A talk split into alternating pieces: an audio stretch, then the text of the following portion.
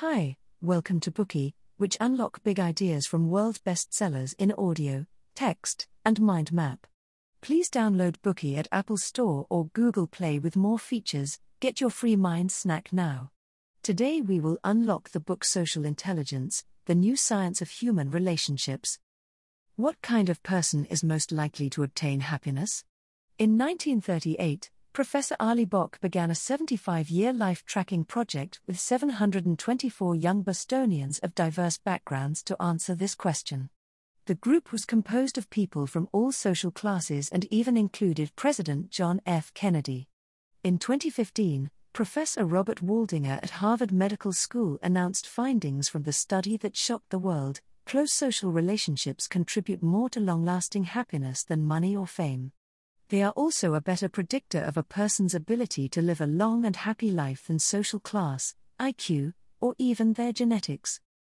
But how do we build these good relationships in order to lead a happy life? Goleman's Social Intelligence, the new science of human relationships, will explore this topic with you. You may wonder what social intelligence is. It is a person's capacity to understand human behavior and deal with interpersonal relations. In his book, Goleman suggests that social intelligence has become an essential ability for survival and profoundly impacts our sense of well being.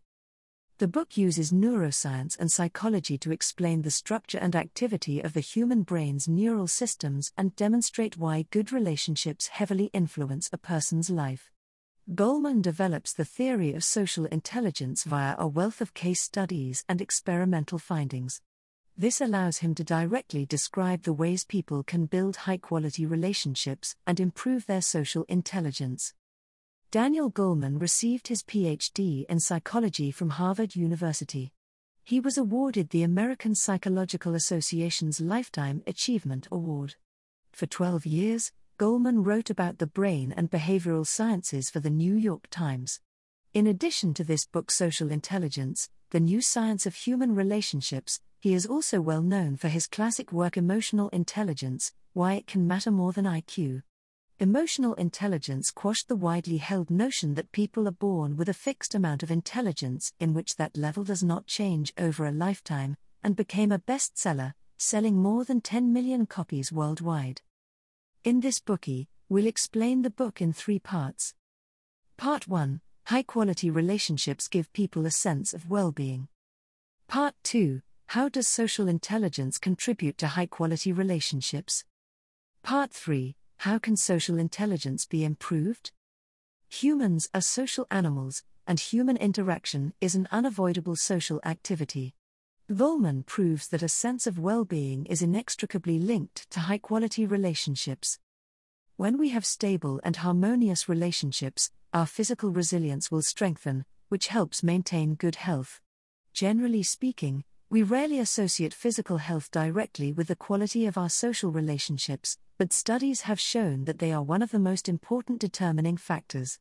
According to statistics from an epidemiological study, toxic relationships are just as likely to accelerate aging and cause disease and death as smoking, high blood pressure, or high cholesterol.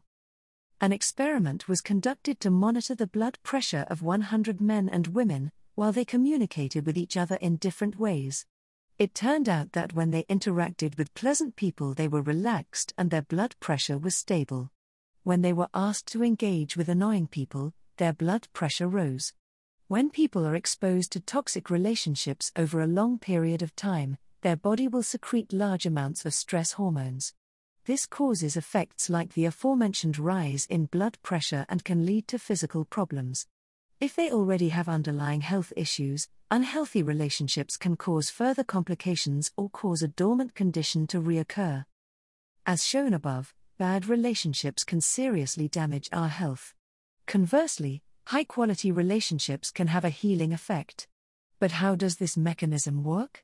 Positive relationships can repair old emotional wounds in three ways. First, a supportive and healthy relationship can help trauma survivors rebuild a sense of safety lost in trauma. Second, positive relationships can improve trauma survivors' attachment by restoring their feelings of connection to others. Third, positive relationships control neurological functioning, which plays a significant role in recovery by soothing stress and fighting off infection. The lives of a pair of high school alumni dubbed Jane and Jill are good examples. Jane had a very dark childhood composed of alcoholic parents, sexual assault, and anxiety. This led to a lack of social interactions in her adult life. A medical examination indicated showed that she tested positive for 9 of 22 common medical issues. Her health indicators were poor. By contrast, although Jill lost her father when she was just 9, her caring mother gave her a comfortable family atmosphere and she was able to have normal social interactions throughout her life. Even at the age of 60, she was in excellent health. This shows that harmonious relationships can lead to people having a more positive outlook on life. When the inner self is strong enough, you can easily maintain your health. Now, let's turn our attention to marital relationships. Many people will unknowingly overlook spousal maintenance. This is especially prevalent in men. Some studies have shown that American men place great value on their sense of personal growth and independence, while women place greater importance on close social relationships. If no attempt to bridge this cognitive gap is made, it can lead to arguments. The negative emotional fallout of which disproportionately affects women. This causes emotional stress and can cause women to suffer heart problems and even die earlier than their spouses. Therefore, people who want to have a long and happy marriage should manage their communication and understanding of each other. In his book, Goleman tells us that we can effectively improve marital satisfaction, and thus our sense of well being by practicing empathy and forgiveness. Goleman states that women's brains are better suited to handling emotional events because they are more empathic and emotionally sensitive. Highly empathic people are better at self reflection, and thus scientists found that wives usually spend more time thinking about social encounters, both good and bad. When people consciously reflect on something, they gain control of their feelings. They are then more likely to calm down and engage in positive interactions than to quarrel. Tolerance is the best medicine for human interaction. According to Goleman, spouses shouldn't excessively interfere in each other's affairs. When people are happy to let their significant others achieve their aspirations, their partners will see it as a token of trust and affirmation. This is especially beneficial for men who place great emphasis on their sense of fulfillment. Learning to be more proactive in empathic reflection while taking care not to be controlling of your spouse can reduce conflict in a marriage. It is also important to note that women are more vulnerable to negative influences from a rocky marriage. For example, a study from the University of Wisconsin indicates that women's cholesterol levels are directly linked to their stress in a marriage. The causal link between cholesterol levels and stress in women's marriage is much more significant than that in men. Therefore, men need to work hard to understand this and practice empathizing with their wives even though they may not be predisposed to doing so. In addition to positive relationships and healthy marriage, a safe and secure environment is indispensable to people's happiness. The more stable the country's social security, the more likely its people will have the freedom to pursue and experience happiness. Countries and societies with high crime rates can't provide even the most basic of securities, leading to a low level of national happiness. Nurturing good relationships among citizens is also conducive to a more secure living environment. Building good relationships can eliminate sources of negative thought and reduce crime rates, thus making our lives safer. Usually, the way a country deals with criminals is to put them in prison for correction. The idea is that prisons can help their inmates learn how to interact positively with other people, thus becoming productive members of society. But this is not the case. One study shows that instead of playing a corrective role, most prisons are not focused on helping their inmates learn new patterns of behavior. In fact, most prisons reinforce or elevate the negative social relationships that led to the individual becoming a prisoner in the first place. It is due to this that prisons are sometimes called colleges for crime. Prisons are highly hierarchical and violent and might determine status. People in this environment are extremely irritable, and the way they resolve disagreements is usually by fighting.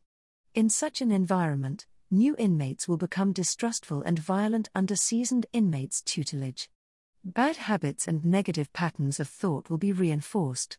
Upon release, they are prone to engage in criminal activities more frequently than when they first entered prison. This causes them to eventually be re arrested and the vicious cycle begins again. Researchers have identified this problem and are actively looking for ways to solve it. A treatment prison in Missouri offers an alternative way to rehabilitate offenders. This correctional facility creates a safe and trusting environment for young offenders entering the jail, a place where they can interact normally and develop their social skills. The atmosphere there is more like a family than a prison. Residents receive one on one care and counseling from the staff. When the children feel upset, they are encouraged to discuss their feelings. Also, they are taught how to handle their emotions. Unlike other prisons, if a child gets disruptive, they won't be put in solitary confinement. On the contrary, other children who have learned how to discipline the disruptive child will subdue them until they calm down. When those children are released from prison, they are not abandoned by the system they are appointed someone to help them readjust to normal life. In short, the children here rebuild their trust in others and learn to form positive relationships. A 1999 study confirmed the validity of this method. According to statistics, Missouri juvenile offenders in the program had only a 9% chance of re offending during the first year after their release, compared to 29% in Florida. In another comparison, after three years, Missouri juvenile offenders had a 22% lower recidivism rate than Maryland. It is clear that creating an interpersonal environment conducive to positive social interaction can reduce crime rates. That concludes the first part of the bookie. We learned about the tremendous power of social relationships. First, stable and harmonious relationships can strengthen our physical resilience and help us maintain good health. Second, marital harmony can also improve our sense of well being. Also, we can effectively enhance marital satisfaction by practicing empathy and forgiveness. Finally, building good relationships can eliminate sources of negative thought and reduce crime rates. They also make our living conditions safer and increase people's overall happiness. Today, we are just sharing limited content. To unlock more key insights of world class bestseller, please download our app. Just search for BOOKEY at Apple Store or Google Play. Get your free mind snack now. Dir hat dieser Podcast gefallen? Dann klicke jetzt auf Abonnieren und empfehle ihn weiter. Bleib immer auf dem Laufenden und folge uns bei Twitter, Instagram und Facebook. Mehr Podcasts findest du auf meinpodcast.de.